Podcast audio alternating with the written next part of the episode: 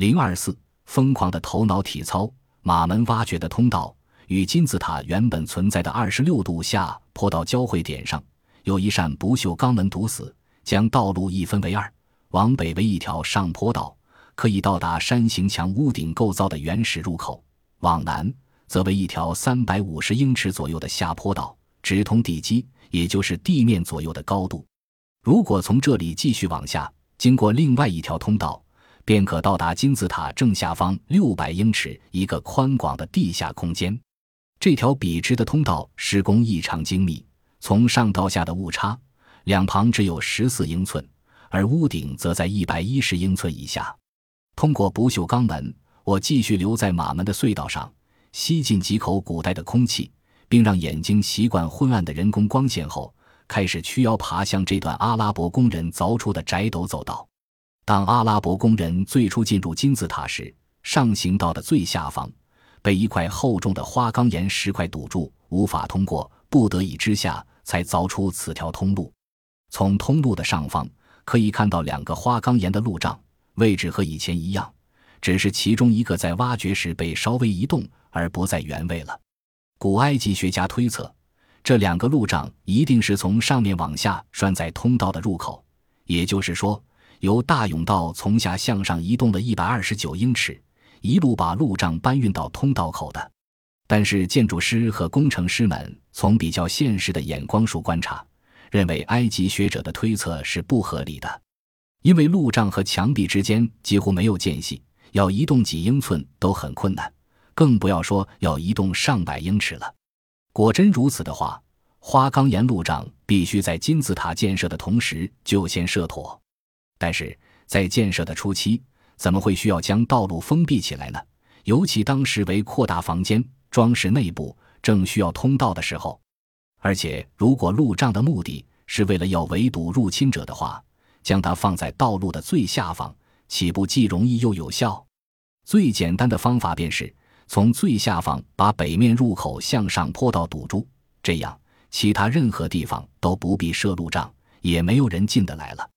无论如何，有一件事是可以确定的：从有历史以来，这块花岗岩的路障不但从来没有成功的抵挡住入侵者，反而像蓝胡子故事中的铁门一般，只会激发入侵者的好奇心。例如，马门就没有因为路障而退却，反而激励他在旁边凿个隧道，绕道过去。因为他确信严密保护的后面必定珍藏着无价之宝，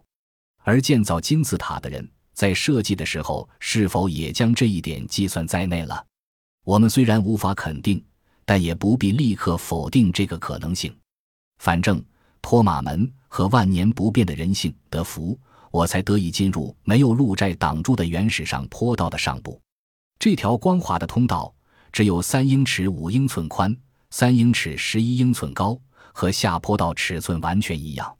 倾斜度则为二十六度二分三十秒，下坡道的斜度为二十六度三十一分二十三秒。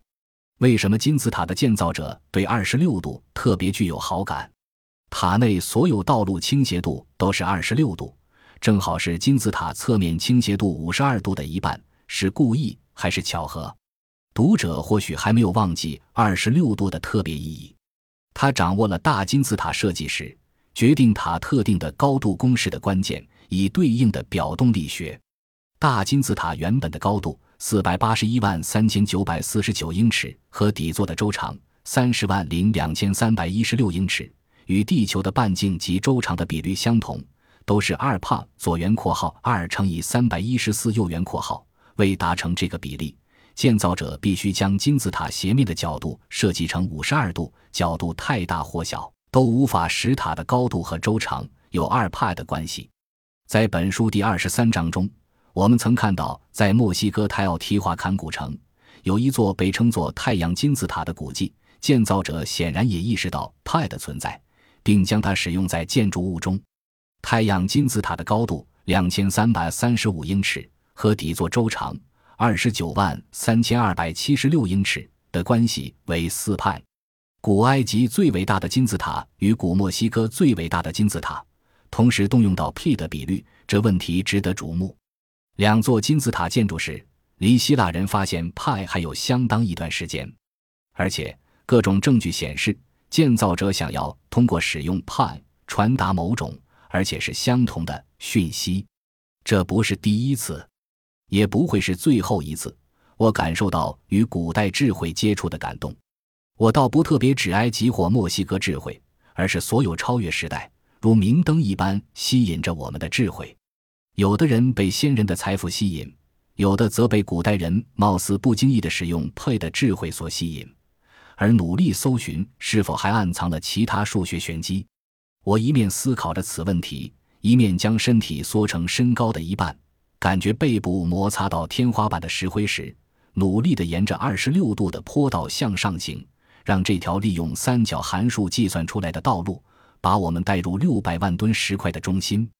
头连续碰到天花板好几次后，我开始怀疑，能够天才地设计金字塔的人，为什么没有想到将通道高度多设计个二三英尺？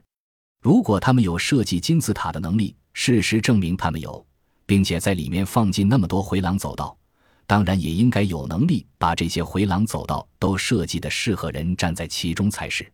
再一次的，我怀疑金字塔的设计者故意把走廊设计成如此狭隘，因为这样才适合他们的需要。同样，他们故意把上坡道做成这个样子，因为他们想要如此，而不是被设计形式所迫。这个外表看来简直疯狂的古代头脑体操，动机到底在哪里？